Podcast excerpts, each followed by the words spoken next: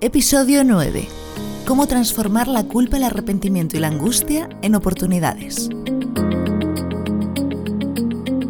Hola, soy Gaby López y esto es Inspiración en la Desesperación, tu podcast de supervivencia urbana.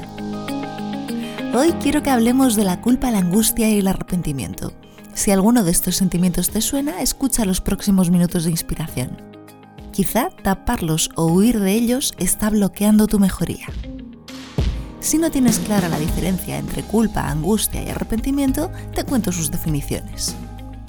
Culpa es la responsabilidad a causa de un suceso o de una acción negativa o perjudicial que se atribuye a una persona o a una cosa. Es decir, eh, cuando tú crees que tú eres la causa de que algo malo haya sucedido, te estás culpando de ello. Arrepentimiento es el sentimiento de la persona que se lamenta de haber hecho o dejado de hacer alguna cosa. Cuando te arrepientes de haber estudiado lo que has estudiado o cuando te arrepientes de no haber mm, hecho un viaje o eh, hablado con alguien que te hubiese gustado hacer.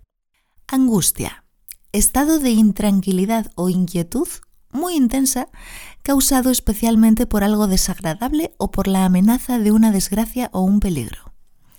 Cuando te sientes angustiada frente a alguna situación que te imaginas que está a punto de suceder o a un peligro que estás imaginando que te acecha. Bueno, ¿Qué pasa si te quedas capturada en uno de estos estados? En la culpa, el arrepentimiento o la angustia.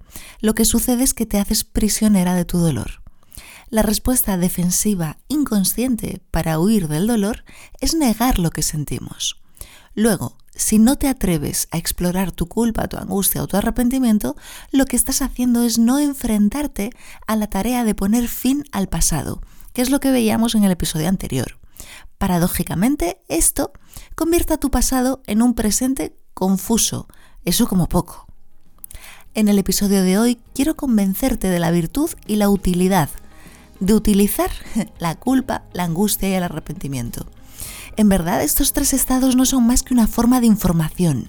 No solamente te están diciendo que hay algo equivocado o herido, sino que si oyes lo que sientes, estos sentimientos te están moviendo a hacer algo al respecto pero lo que solemos hacer es negar, tapar o encubrir estas mm, sensaciones tan desagradables que producen la culpa, el arrepentimiento y la angustia.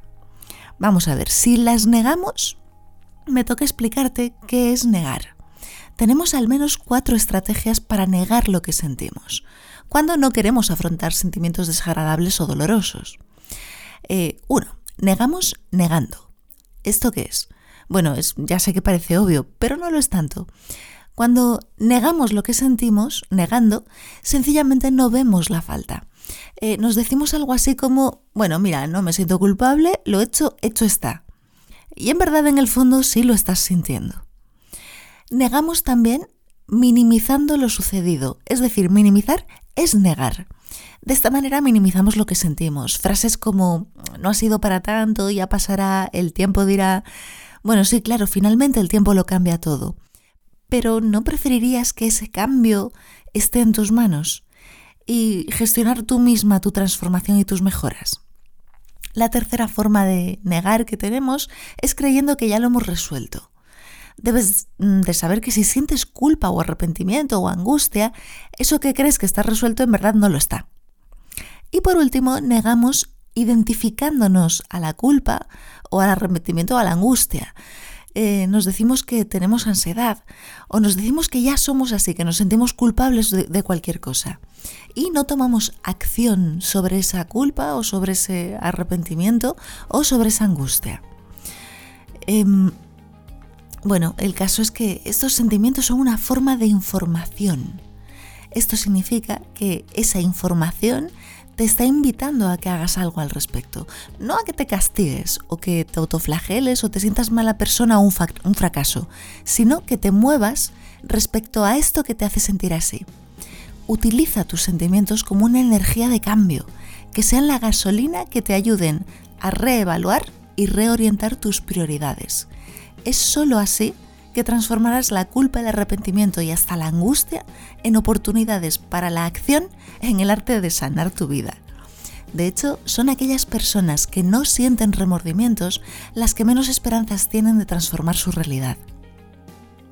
Lejos de ser obstáculos en tu mejoría, la culpa, el arrepentimiento, los remordimientos, la angustia son como señales de tráfico que te están señalando cómo avanzar y dar el próximo paso. De ti depende. En tus mayores frustraciones vividas están tus mayores éxitos a partir de hoy. El arrepentimiento, la culpa, la angustia no señalan lo que nos es imposible, nos muestran cómo hacerlo posible. Muchas gracias por tu tiempo, nos oímos mañana en Inspiración en la Desesperación.